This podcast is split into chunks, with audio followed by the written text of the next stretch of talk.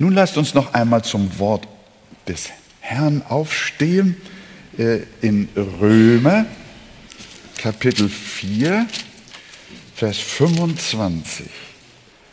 Wir können davon Vers 24 lesen sondern auch um unsertwillen, denen es angerechnet werden soll, wenn wir an den glauben, der unseren Herrn Jesus von den Toten auferweckt hat, der um unserer Übertretungen willen dahingegeben und zu unserer Rechtfertigung auferweckt worden ist. Und zu unserer Rechtfertigung auferweckt worden ist. Der Herr segne uns. Amen. Unser Glaube, der wahre christliche Glaube, ruht auf der Gewissheit der Auferstehung unseres Herrn. Der Höhepunkt der Berichterstattung aller vier Evangelien ist die Auferweckung Christi von den Toten. Und auch die Apostel bestehen felsenfest auf dieser historischen Tatsache. Für Paulus steht und fällt der gesamte christliche Glaube mit der Auferstehungswahrheit.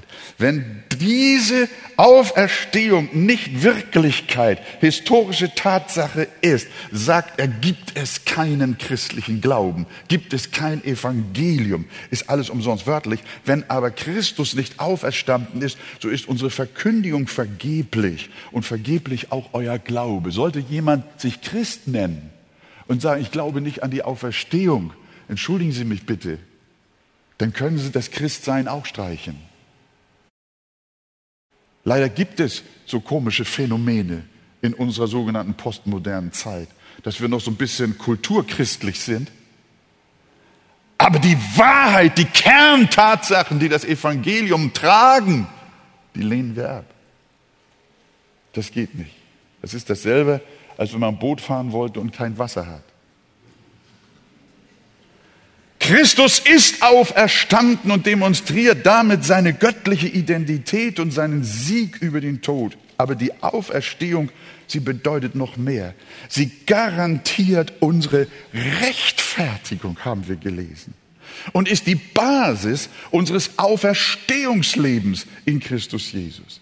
Und wir wollen diese beiden Dinge ein wenig ins Auge fassen heute äh, Morgen. Äh, durch das vergossene Blut Jesu hat Gott uns gerecht gemacht. Und damit wir wissen, dass das keine leeren Worte sind, hat er Christus von den Toten auferweckt. Die Auferstehung ist die Garantie Gottes dafür, dass wir aufgrund des Glaubens tatsächlich als gerecht vor Gott gelten. Ihn, der um unserer Übertretung willen dahingegeben und um unserer Rechtfertigung willen auferweckt worden ist. Das haben wir gelesen. Die Auferstehung ist quasi das göttliche Siegel dafür, dass wir in Christus ein für allemal gerecht geworden sind. Gott hat denen, die an den Heiland glauben, volle Gerechtigkeit zugesprochen. Denn er rechnet ihnen die Gerechtigkeit Christi so zu, dass er sie als vollkommen ansieht. Verstehen wir das? Natürlich. Egal, was sie an Sünde, diese Christen, diese Menschen, denen Gott seine Gerechtigkeit in Christus Jesus angerechnet hat, ist die Frage, was sie an Sünden getan haben oder noch tun werden, nicht relevant. Sie sind schlicht unverklagbar. Und Matthias hatte das vorhin schon in der Anbetungszeit zitiert. So gibt es jetzt keine Verdammnis für die, welche in Christus Jesus sind. Sie sind vollkommen gerecht. Sie besitzen durch ihr Einssein mit Christus eine perfekte, ja lasst mich dieses ungewöhnliche Wort gebrauchen, eine perfekte Gerechtigkeit, die weder zunehmen noch abnehmen kann. Als gläubiges Gotteskind kannst du gestern, vorgestern nicht weniger gerecht gewesen sein, als du heute bist. Und du wirst auch morgen und übermorgen und in zehn Jahren nicht gerechter sein in Jesus Christus, als du heute bist. Du wirst noch nicht mal im Himmel gerechter sein, als du heute bist. Haben wir das verstanden? Das ist eine vollkommene Gerechtigkeit, die sich nicht wandelt. Nicht einmal im Himmel kannst du gerechter sein als hier auf Erden. Warum nicht? weil die aus freier Gnade geschenkte und zugerechnete Gerechtigkeit Christi vollkommen ist. Sie ist nicht eine Frage des Wachstums oder der Reife, sondern sie ist ein unveränderlicher Rechtsstatus, den Gott dir gegeben hat. Wenn du ein Adoptivkind sein solltest, dann war das einmal ein richterlicher Rechtsakt. Und der ist gültig, ob das adoptierte Kind ein gehorsames oder ungehorsames Kind ist. Ist völlig unbenommen von der Rechtstatsache, dass dieses Kind jetzt wirklich Kind und auch Erbe ist. Dass man dem Kind auch nicht mehr wegnehmen kann. Und Jesus, so sagt Paulus, und Jesus ist auferstanden, wozu? Warum ist er auferstanden? Wir haben viele Antworten darauf, aber heute diese eine. Jesus ist auferstanden, um uns die endgültige Garantie zu liefern, dass wir seine adoptierten Kinder sind, angenommen an Sohnestadt dass wir auf ewig zu ihm gehören, dass wir gerecht geworden sind durch das Geschenk seiner Verdienste, die uns zugerechnet werden. Und so können wir vor Gott bestehen. Deshalb ist den Auserwählten Gottes der Himmel gesichert. Das sagt die Auferstehung. Jesus sagt, sie gehen in Ewigkeit nicht verloren. Denn Gott hat sie aufgrund der Verdienste Christi ein für alle Mal gerecht gemacht. Und weil das klar sein sollte, weil das gelten sollte, weil diese Wahrheit versiegelt werden sollte, darum ist Christus auferstanden. Um unserer Rechtfertigung willen ist er auferweckt worden, sagt der Apostel Paul. Haben wir das mit unserem Herzen und mit unserem Sinn verstehen können? Das kannst du essen wie eine gesunde Speise für deine Seele. Das wird dich stärken. Aber der andere Gedanke ist, die Auferstehung ist um unseres Auferstehungslebens auch geschehen. Das wollen wir uns etwas detaillierter anschauen. Leider, liebe Gemeinde, sehen wir im täglichen Leben oft nicht viel von dieser vollkommenen Gerechtigkeit Christi, die wir besitzen dürfen und die uns auch nicht mehr genommen wird. Wir lassen nicht so viel von dieser vollkommenen Gerechtigkeit Christi, mit der Gott uns durch seinen souveränen Akt ausgestattet hat, sehen. Wir sind absolut gerecht vor Gott und versagen doch immer noch. Ein Richter sagt zum Angeklagten, mangels Beweisen spreche ich sie vom Verdacht des Fahrraddiebstahls frei. Darauf fragt der Freigesprochene, Herr Richter, kann ich dann das Fahrrad behalten? Ja, so wird ja heute auch manchmal recht gesprochen. Er war freigesprochen und trotzdem ein Gauner. Und so scheint mir das manchmal auch mit mir. Wir sind um Jesu willen unverdient von aller Schuld freigesprochen, aber wollen das Rad doch gern noch ein bisschen behalten. Sprich, wir erleben die Sünde in unserem Leben, obwohl volle Gerechtigkeit uns zuteil geworden ist. Und ein wiedergeborener Christ leidet darunter, das bereitet ihm Schmerz. Er entdeckt eine Kluft zwischen der makellosen Gerechtigkeit, die wir geschenkt bekommen haben, und dem mangelhaften praktischen Leben, wie wir es führen. Und dann geraten aufrichtige Gotteskinder nicht selten in eine Art Verzweiflungsfalle. Sie wollen doch nicht mehr so schnell ärgerlich sein, nicht mehr so aggressiv, nicht mehr dem Frust freien Lauf lassen. Aber ehe sie sich versehen, sind sie wieder in ihr altes Sündenmuster hineingefallen. Kennt ihr das? Bitte meldet euch mal, wenn ihr sowas nicht kennt, dann will ich euch besonders ansprechen, nicht wahr? Ein Pastor einer relativ kleinen Gemeinde erzählte, dass er Menschen einlud, zum Gebet nach vorne zu kommen. Wenn sie unter schneller Erregung litten und auch mit Zorn und Aggressivität zu kämpfen hatten. Da sind 19 von 20 Personen die nach vorne kamen, Mütter kleiner Kinder gewesen.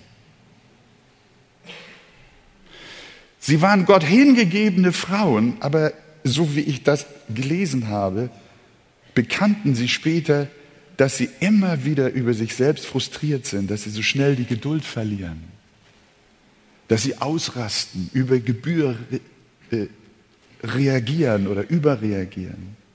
Sie sahen den biblischen Standard, wie sie sein sollten. Sie sahen die Gerechtigkeit, die ihnen geschenkt ist in Christus. Aber es fehlte ihnen an der nötigen Selbstbeherrschung, einem disziplinierten, gerechten Leben. Und äh, diese Menschen, diese Mütter und auch wir kennen den Satz, ihr sollt vollkommen sein, gleich wie euer Vater im Himmel vollkommen ist. Das ist das Ziel. Aber da ist eine riesengroße Kluft in unserer Erfahrung. Ich habe von anderen gehört, wie sie von ihren Ängsten gequält werden. Sie wissen, dass sie doch einfach dem Herrn Vertrauen brauchen, dass sie sich um nichts sorgen sollen. Ich rede jetzt sogar zum großen Teil auch von mir. Sondern die Bibel sagt, dass wir alles ganz gelassen und kindlich glaubend im Gebet mit Gottsagung vor Gott bringen dürfen. Und es heißt, sorget euch um nichts. Das kriege ich nicht hin. Gibt es hier jemanden, der das hinkriegt? Sorget euch um nichts. Das wäre das Ausleben göttlicher Gerechtigkeit. Jesus hat sich um nichts gesorgt, sondern er hat alles zu seinem Vater gebracht. Selbst in der Stunde Gethsemane hat er gesagt, Vater, nicht mein, sondern dein Wille geschehe. Natürlich hat er einen Kampf gehabt, aber er siegte in der Gerechtigkeit, im Gehorsam, in der Unterordnung. Und seine Gerechtigkeit war nicht theoretisch, sondern sie war praktisch. Unsere ist geschenkt, aber unsere praktische Gerechtigkeit lässt es mangeln. Es sind nicht Fahrraddiebstähle, die uns quälen. Meist sind es die vielen Charaktersünden, die uns zu Fall bringen, mit denen wir scheinbar nie fertig werden. Eifersucht, Neid, Geiz, Gereiztheit, Streit, Rechthaberei, Unfreundlichkeit, keine Selbstdisziplin, Unordnung, Trägheit, Faulheit. Was sollen wir nun tun? Wir müssen die Widersprüche unseres geistlichen Lebens biblisch richtig einordnen. Darum geht es mir jetzt in der weiteren Betrachtung. Wir müssen die Widersprüche unseres geistlichen Lebens, so wie wir sie erleben, biblisch richtig einordnen. Sie sind nämlich normal im, Je im Leben eines jeden Christen. Wir müssen lernen zu verstehen, was im Gegensatz zur Rechtfertigung die Heiligung bedeutet. Wenn ich dich fragen würde, was ist der Unterschied zwischen Rechtfertigung und Heiligung? Könntest du dann mit einem Satz präzise eine Antwort geben? Könnte sein, dass jetzt irgendeiner vorlaut sagt, das ist schon wieder Theologie. Hör auf mit solcher Kritik. Wenn du Theologie, biblische Theologie nicht verstehst, hast du keine wahre Antwort für die Spannungen in deinem Leben. Wenn du nicht den Unterschied kennst zwischen Rechtfertigung und Heiligung und darüber von Gott nicht Bescheid weißt, wirst du Riesenprobleme haben in deinem geistlichen Leben, in deiner Nachfolge. Du kannst das nicht leben. Aber Ostern zeigt uns etwas. Es gibt zwei wesentliche Irrtümer in dieser Angelegenheit. Christen, die die Kluft zwischen Gottes Anspruch und unserer gelebten Wirklichkeit gar nicht sehen, sie vielleicht auch nicht sehen wollen, sondern die triumphalistisch meinen, oh, ich bin bekehrt, ich bin wiedergeboren, Halleluja, ich habe ein neues Leben, die Probleme der Sünde in meinem Leben sind doch längst gelöst. Jesus hat die Ketten der Sünde in meinem Leben gebrochen. Amen, Halleluja. Wisst ihr, ein Mensch, der mag wirklich Gott erlebt haben, aber wenn er auf dieser Schiene weiterfährt, wird er ein Pharisäer, wird er ein Selbstgerechter, weil das, was er da behauptet, nicht der Wirklichkeit entspricht. Die andere Gefahr ist, in die Falle der Selbstverdammnis zu geraten. Nach dem Motto, mit mir hat es doch keinen Sinn. Ich werde mit meinem Zorn und mit meiner Pornografie und mit all diesen Sachen, ich werde damit nicht fertig. Ich bleibe ein ewiger Sünder. Diese beiden Extreme haben die Spannung, die Gott ganz bewusst in unser christliches Leben hineingelegt hat, nicht verstanden. Wir müssen die Spannung, von der wir sprechen, versuchen, biblisch zu verstehen. Die Spannung zwischen dem jetzt schon und dem noch nicht. Johannes drückt es so aus. 1. Johannes 3, Vers 2. Meine Lieben, wir sind nun Gottes Kinder. Und es ist noch nicht erschienen, was wir sein werden. Habt ihr gehört? Wir sind Gottes Kinder, gerecht. Und doch ist es noch nicht erschienen, was wir sein werden. Wir wissen aber, wenn es erscheinen wird, dass wir ihm gleich sein werden. Wir sind heute schon Kinder Gottes, voll und ganz gerecht gemacht, ohne Fehl und Tadel. Aber diese unumstößliche Tatsache ist noch nicht erschienen. Sie wird aber eins erscheinen. Ich will versuchen, das hat mir sehr geholfen, dieses Bild. Hat ein Mann namens, ich weiß gar nicht, wer es ist, aber auch einer der reformierten Brüder, die wir sehr lieben, ich kenne ihn nicht, Beustwert, glaube ich, heißt er. Der hat uns an den sogenannten D-Day erinnert. Habt ihr schon mal was von dem D-Day gehört? Ein solcher D-Day war am 6. Juni 1944, als die Alliierten in der Normandie landeten. Mit diesem Tag war das Schicksal Hitlers besiegelt. Deswegen nannten die Westmächte diesen Tag D-Day. Den feiern sie ja auch jedes Jahr. Und das heißt so viel wie Decision Day oder auch Deliverance Day. Also Entscheidungstag oder Tag der Befreiung. Aber jetzt kommt etwas. Das war der, das war der Durchbruch, als die Alliierten auf dem europäischen Festland landeten, hatten sie Europa quasi im Griff. Und das war der Decision Day der Entscheidungstag. Aber obwohl eine Entscheidung gefallen war, ging der, ging der Krieg noch ein Stück weiter. Bis zum, wie die Amerikaner sagen, ich weiß nicht, spricht man das aus, äh, VE Day, Victory in Europe Day. Das ist der Tag der Kapitulation von Hitler-Deutschland. Das war am 8. Mai 1945. Also ein gutes Jahr später. Das war der Tag der endgültigen Kapitulation. Unser D-Day als Christen ist natürlich nicht die Landung in der Normandie, sondern unser D-Day ist Ostern. Das ist der Decision-Tag, Karfreitag. Es ist vollbracht. Und Ostern, die Auferstehung. Jesus lebt, Jesus lebt, mit ihm auch ich. Ich lebe und ihr sollt auch leben. Der Tag der Auferstehung, das war der Entscheidungstag. An jenem Ostermorgen wurde Sünde und Tod die Macht genommen. Ihr Schicksal war für immer besiegelt. Aber sowohl Sünde als auch Tod waren noch nicht aus der Welt genommen. Der Krieg geht noch weiter. Und das erlebst du, das erlebe ich bis zur endgültigen Kapitulation, bis Jesus Christus wiederkommt oder bis zum Ende unseres letzten Tages hier auf Erden. Der Weg, der Marsch von der Normandie nach Berlin steht noch bevor. Der Decision Day ist hinter uns. Die Entscheidung ist gefallen. Der Sieg ist schon gegeben.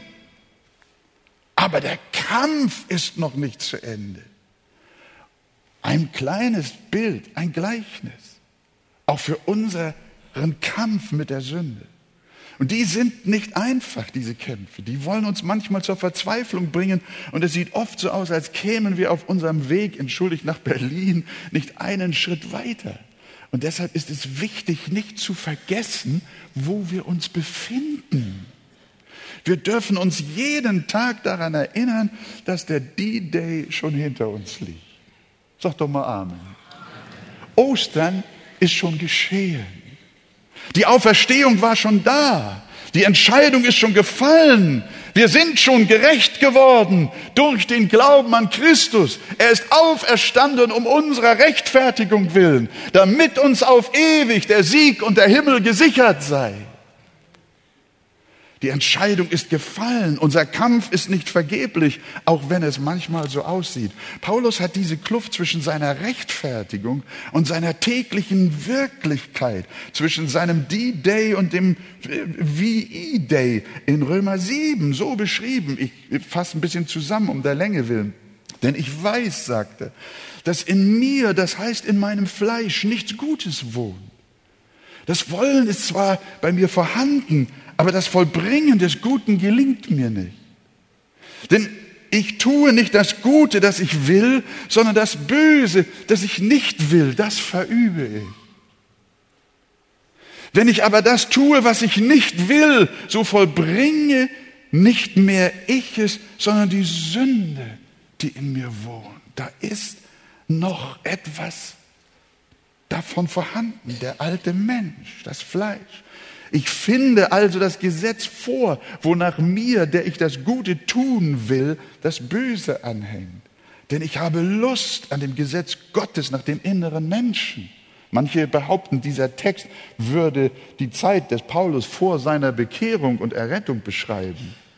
Würde er etwas aus seinem alten Leben beschreiben. Das kann nicht angehen, denn als er noch ferne von Gott war und ohne Christus in dieser Welt, da hatte er keine Erneuerung, dass er sagen könnte, dass ich Lust nach dem inneren Menschen an dem Gesetz Gottes hätte.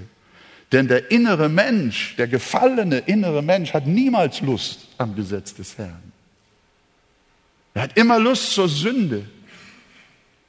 Und deswegen können wir sicher sein, dass Paulus hier als wiedergeborener Christ spricht und von einem Kampf spricht, der zwischen Ostern und seiner endgültigen Vollendung liegt.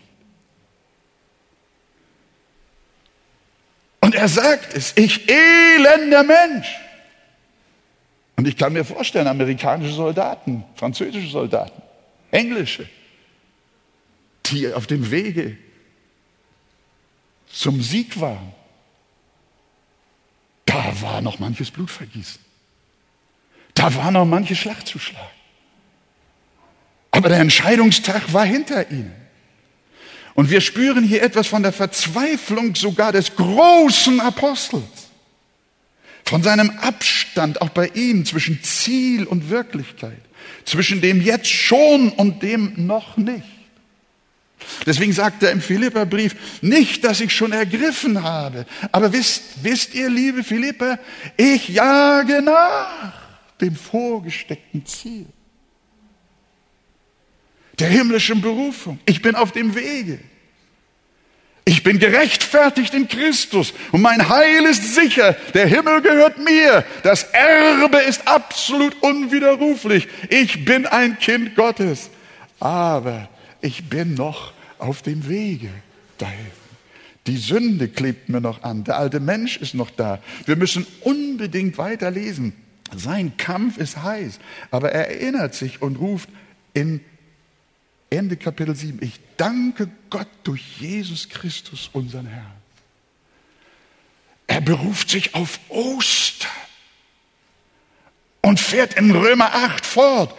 Wenn aber der Geist dessen, jetzt kommt es, der Jesus aus den Toten auferweckt hat und in euch wohnt, so wird derselbe, der Christus aus den Toten auferweckt hat, auch eure sterblichen Leiber, das meint eure noch in der Sünde gefangenen Leiber lebendig machen durch seinen Geist, der in euch wohnt. Es ist etwas Wunderbares mit uns geschehen. Die Kraft der Auferstehung wohnt in uns, derselbe Geist, der Christus von den Toten auferweckt hat. Nicht der Geist von D-Day, sondern der Geist von Ostern. Den noch verbleibenden Kampf mit der Sünde werden wir trotz immer wiederkehrender Rückschläge dennoch gewinnen. Denn in uns ist Auferstehungsleben. Wollen wir es mal zusammen sagen? In uns ist Auferstehungsleben. Die Kraft von Ostern wohnt in uns. Derselbe Geist, der Christus aus den Toten auferweckt hat, ist in unseren Herzen. In uns ist Auferstehungsleben, das macht uns Mut. Wir wissen, das ist jetzt wichtig, nimm das mal mit. Die Niederlagen gehören dazu. Sie zeigen uns, dass wir an uns selbst sehr schnell zu Schanden werden. Wir sehen Texte in der Heiligen Schrift und ich glaube, das kann das so äh, äh auch sagen, ihr bestätigt das auch, Gott hat auch die Rückschläge in unserem Leben, auch unsere Niederlagen, in gewisser Weise sogar mit eingeplant. Nicht, dass er das, der Urheber des Bösen in unserem Herzen ist, aber er ist Herr über das Böse. Er hat es in gewisser Weise sogar mit eingeplant, weil sie uns demütig machen und uns ein zerbrochenes Herz vermitteln sodass wir uns immer weniger auf uns selbst und stattdessen immer mehr auf Jesus verlassen.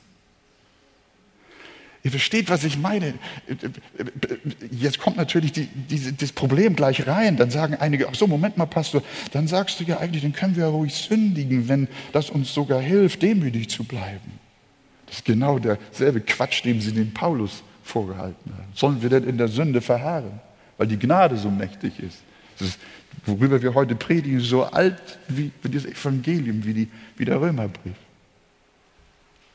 Nein, wir stellen fest, dass unser Sündigen in Gottes weiser Vorsehung von ihm dazu gebraucht wird, dass selbst das Böse uns zum Guten dient.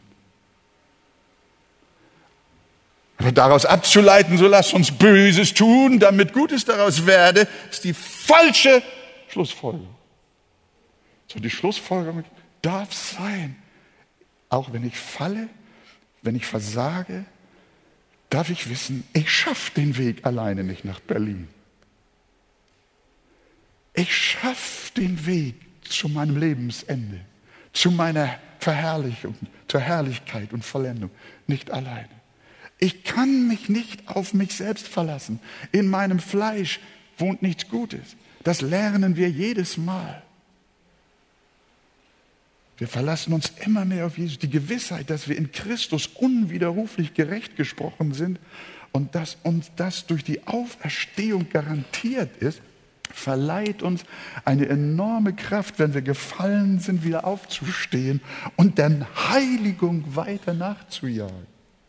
Wir erstreben die Heiligung eben nicht auf der Grundlage unserer eigenen Kraft und unseres eigenen Wollens, das wir gerne so oft beschwören, sondern auf der Grundlage von Ostern. Darum lesen wir bei Kolosser, wenn ihr nun mit Christus auferweckt worden seid, wenn ihr nun den Tag der Entscheidung, den Ostertag erlebt habt, so geht weiter, so sucht, was droben ist. Ihr seid gestorben und euer Leben ist verborgen mit dem Christus in Gott. Und wenn der Christus unser Leben offenbar werden wird, dann werdet auch ihr mit ihm offenbar werden in der Herrlichkeit. Und jetzt sagt er, und jetzt auf der Grundlage eurer Rechtfertigung, auf der Grundlage des Entscheidungstages, auf der Grundlage von Ostern, tötet daher eure Glieder, die auf Erden sind. Unzucht, Unreinheit, Leidenschaft, böse Lust, die Habsucht, die Götzendienst ist. Legt das alles ab. Zorn, Wut, Bosheit, Lästerung, hässliche Redensarten aus eurem Mund.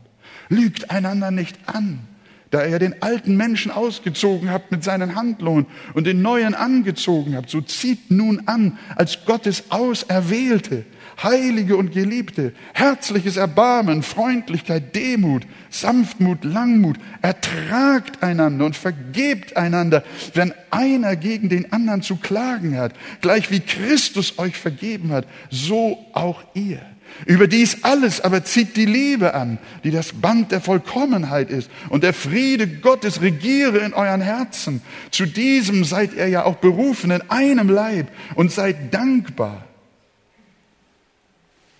Das ist das Heiligungsleben. Das ist die Spannung zwischen dem jetzt schon und dem noch nicht. Zwischen dem Entscheidungstag und dem Siegestag, der endgültig offenbar werden wird in der Herrlichkeit, wenn Jesus wiederkommt. Und in dieser Phase leben wir. Wir haben verstanden, die Auferstehung ist einmal um unserer Rechtfertigung willen geschehen. Das Rechtsverhältnis ist klar, das Erbschaftsverhältnis steht. Aber dann ist Christus auch um unseres Auferstehungslebens, um unseres Heiligungslebens willen auferstanden. Wir führen ein Auferstehungsleben, in dem es manche Turbulenzen und viele Rückschläge gibt. Aber im Aufblick auf das vollbrachte Werk am Kreuz und dem österlichen Entscheidungstag dürfen wir bewusst in den Kampf gegen unsere verbliebene Sündhaftigkeit ziehen und dabei dem Tag des endgültigen großen Sieges entgegengehen. In Jesu Namen. Sagt ihr Amen? Ich will mir noch vielleicht fünf Minuten oder zehn Minuten gönnen. Äh, um das Ganze jetzt noch etwas praktisch zu beleuchten. Wie können wir diesen Kampf nun führen? Wie können wir in dieser Spannung stehen? Durch die Kraft desselben Geistes, der Christus von den Toten auferweckt hat. Im Galaterbrief nennt Paulus das den Wandel im Geist. Er nennt das den Wandel im Geist. Nicht durch das Fleisch und die eigene Kraft, sondern durch das Vertrauen auf Jesus und sein vollbrachtes Werk wandeln wir im Kampf wider die Sünde. Und dieser Wandel im Geist äußert sich auf ganz einfache Weise. Erstens durch eine enge Gemeinschaft mit Jesus. Das ist für viele eine Frage, ja, wie geht das? Wie kann man Gemeinschaft mit Jesus haben? Das haben wir immer wieder betont und das müssen wir immer wieder betonen. Das ist eigentlich das A und O. Durch die Bibel und ihr regelmäßiges Lesen. Du wirst von der Normandie nicht nach Berlin kommen, ohne diese Waffe, ohne das Schwert des Geistes, welches ist das Wort Gottes. Wenn wir eine lockere Beziehung zur Schrift haben und meinen, wir können sie schon zumachen, weil wir alles schon wissen, mehr oder weniger, dann kann ich euch sagen, dann werden wir in diese Wechselbäder hineinkommen. Mal verfallen wir in Selbstgerechtigkeit und mal in die Verzweiflung. Wie kann man Gemeinschaft mit Jesus haben? Durch die Bibel und ihre regelmäßige Studium. Sie ist das Schwert. Männer Gottes haben vorgeschlagen, wir haben unlängst darüber intensiv gesprochen, es nicht nur zu lesen, sondern es auch auswendig zu lernen. Damit wir es in der Stunde der Anfechtung auch definitiv anwenden können. Ihre biblische Begründung dafür lautet, ich bewahre dein Wort in meinem Herzen. Warum? Ich lerne es mit meinem Herzen und mit meinem Sinn. In meinem Herzen kann ich das Wort nur bewahren, wenn ich es auch in meinem Sinn bewahre. Ich bewahre dein Wort in meinem Herzen. Warum? Damit ich nicht gegen dich sündige. Wenn zum Beispiel der Geist der Unzufriedenheit, des Murrens und Nörgelns über dich kommt, dann sprich ein Wort Gottes dagegen, das in deinem Herzen gespeichert ist. In Epheser 5 heißt es, saget Gott Dank alle Zeit für alles. Vielleicht bist du heute Morgen schon wieder nörgelnd aufgestanden, Kaffee war kalt. Und als du hier reingekommen bist, hast du auch schon wieder so viele Dinge gesehen, die dir irgendwie nicht passten. Oh oh, Weißt du, was du dann, weißt du, was du da machen darfst? Dann darfst du das Wort des Herrn in deinem Herzen haben und dir selber aufsagen, sage Gott Dank alle Zeit für alles. Und dann sehe ich die Geschwister hier durch die Hallen laufen und jeder sagt, sage Gott Dank alle Zeit für alles. Ja, das wird uns helfen. Das wird uns helfen. Und wenn du in Freudlosigkeit und Niedergeschlagenheit verfällst, erinnere dich an das Wort, freut euch in dem Herrn alle Zeit. Und abermals sage ich, freut euch.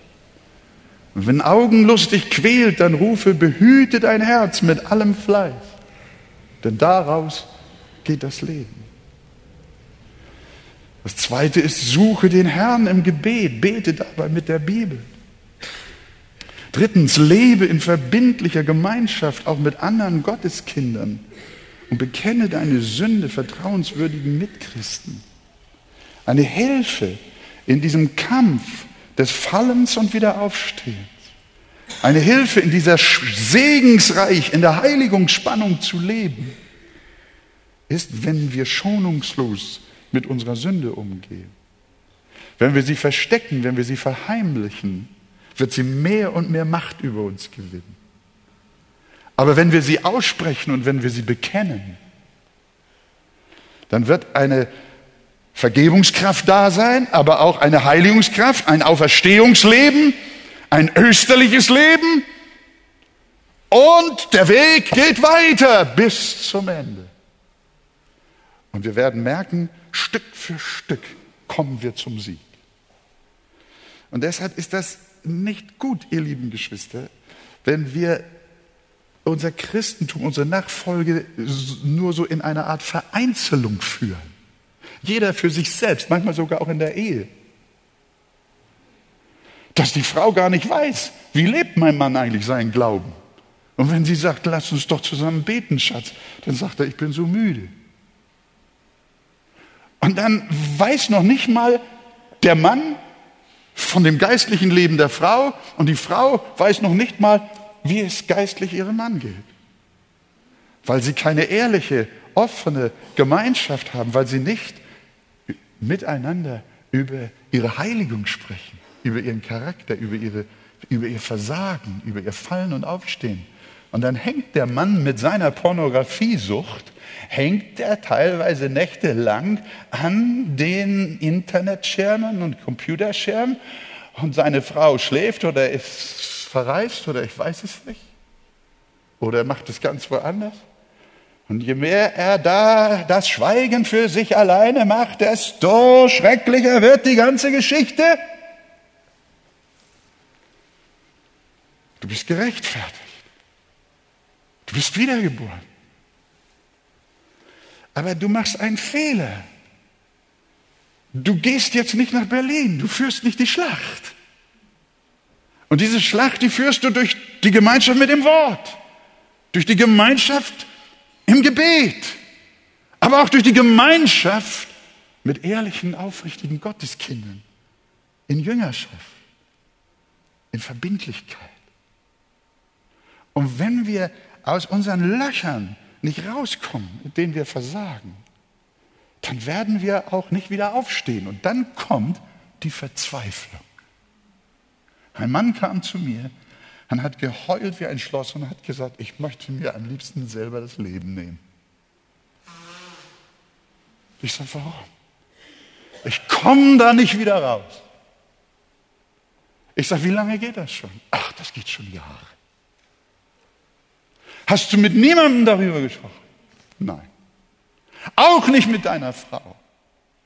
Na, das kann ich ihr doch nicht zumuten. Mein Freund, warum machst du das? Warum deckst du den Teufel? Warum beschützt du den Feind in deinem Leben? Wenn du ihn ans Licht bringst, dann wirst du merken, wie Auferstehungsleben in dir ist. Das ist die österliche Kraft. Denk daran, der D-Day ist hinter dir. Jesus hat gesagt, es ist vollbracht. Er ist auferstanden, er hat gesagt, ich lebe und ihr sollt auch leben. Du hast Gottes Heiligen Geist in deinem Herzen. Und wenn dieser Geist Gottes, der Christus von den Toten auferweckt hat, auch in deinem Herzen wohnt, dann wird er auch deinen sterblichen Leib der Sünde, diese Verwesung deiner Schande, wird er beseitigen und er wird dich erlösen und dich herausholen in Jesu Namen. Sagt ihr Amen? Und das ist dann das, was uns dann die Bibel sagt. Es geht von Sieg zu Sieg, von Herrlichkeit zu Herrlichkeit. Aber das bedeutet nicht Sündlosigkeit. Das bedeutet nicht, dass an der nächsten Ecke schon wieder eine Not kommt. Nein, wir sind hier und bleiben hier. Es sollen ja gegen Ende des Zweiten Weltkrieges noch am letzten Tage Menschen gefallen sein. Die Schlacht mit der Sünde geht bis zum letzten Atemzug unseres Lebens. Bilde dir nicht ein, dass da, du damit zu Ende kommst, noch in diesem Leben. Erst wenn wir durchgehen durch Tor der Herrlichkeit, dann werden wir den endgültigen Sieg errungen haben in Jesu Namen. Amen. Liebe Gemeinde, das wollen wir haben. Dient dem Herrn. Ein weiteres. Bekennt einander eure Sünde. Viertens, dient dem Herrn mit Freuden. Legt anderen Menschen Zeugnis ab. Missioniert und dient in Demut. Es gibt Christen, die ziehen sich zurück die ganze Woche.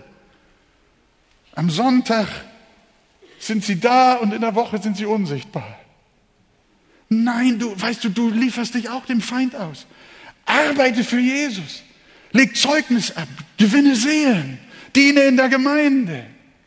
Und du wirst merken, wie du auch zunehmend Osterkraft bekommst. Jagt dem Frieden nach gegen jedermann. Seid Friedensstifter.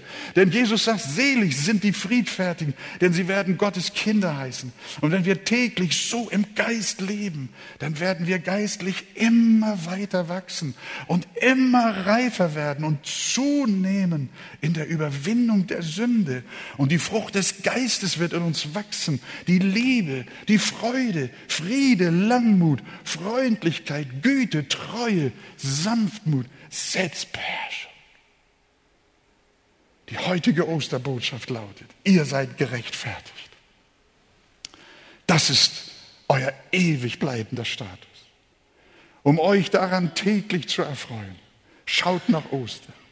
Jesus ist um unserer Rechtfertigung willen auferstanden. Und dann schaut euch in eurem täglichen Kampf mit dem alten Menschen um und schaut dabei ebenfalls nach Ostern, ebenfalls auf Jesus, den großartigen Tag der Entscheidung. Führt euer Heiligungsleben von Ostern her, vom Siege her. Werdet nicht mutlos, sondern wisset, dass das Schicksal des Bösen schon besiegelt ist. Und so dürfen wir trotz Widerstand, trotz Versagens, trotz uns anklebender Sünde, dennoch im Namen des Herrn von Sieg zu Sieg, von Herrlichkeit zur Herrlichkeit gehen, bis wir Jesus schauen von Angesicht zu Angesicht. Gott fülle euch heute Morgen mit der Kraft der Auferstehung, mit dem Auferweckungsleben Christi für euren weiteren Weg der Nachfolge bis zum Tag des Sieges nicht nur über Europa, sondern über das ganze Universum, über Tod und Teufel, Sünde und Hölle. Führt euer Leben durch die Kraft der Auferstehung, durch den Glaubensblick zum Kreuz und zum leeren Grab, damit wir das Feld behalten und den Sieg davontragen können. Gott helfe uns.